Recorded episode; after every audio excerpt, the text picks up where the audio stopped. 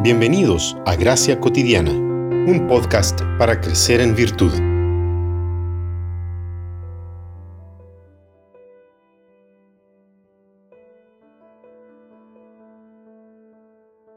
No ha de ser así entre ustedes, sino que el que entre ustedes quiera llegar a ser grande, será su servidor, y el que entre ustedes quiera ser el primero, será su servidor.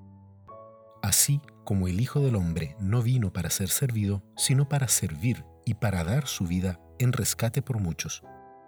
Mateo 20, 26 al 28. Dando continuidad a esta serie de reflexiones sobre las disciplinas espirituales, esta semana queremos hablar sobre la disciplina del servicio. Esta es una disciplina muy necesaria para equilibrar nuestras relaciones heridas por el pecado sobre todo en esta era donde la cultura del self ha llevado al hedonismo a límites absurdos. Cada uno es sabio en su propia opinión, por lo que se siente superior a los demás en una danza de autonomía muy peligrosa.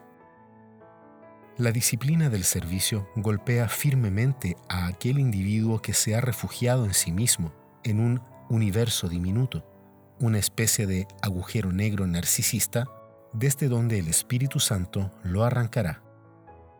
Junto con la sumisión, el servicio nos ayuda a mortificar el corazón orgulloso, que busca honra y vanidad, que se cree superior y mejor en tantos sentidos, que discrimina y distancia a los que son diferentes.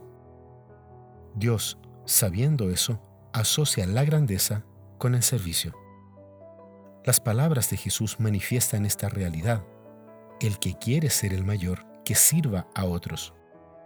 Somos confrontados en nuestras relaciones a abrir mano del control constantemente, a entregar nuestra voluntad porque percibimos otras voluntades más allá de la nuestra, a percibir a los otros y a cargar las dificultades los unos de los otros.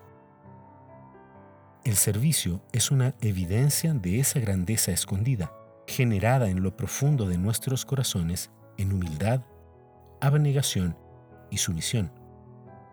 Y también es una disciplina espiritual a través de la cual aprendemos en la práctica a seguir los pasos de Jesús, que sirvió de tantas maneras. Además, somos invitados a participar en la obra de Cristo que continúa sirviendo, ahora a través de cada uno de nosotros. Que este ejercicio nos ayude con el amor al prójimo, aprendiendo a vivir como siervo de todos.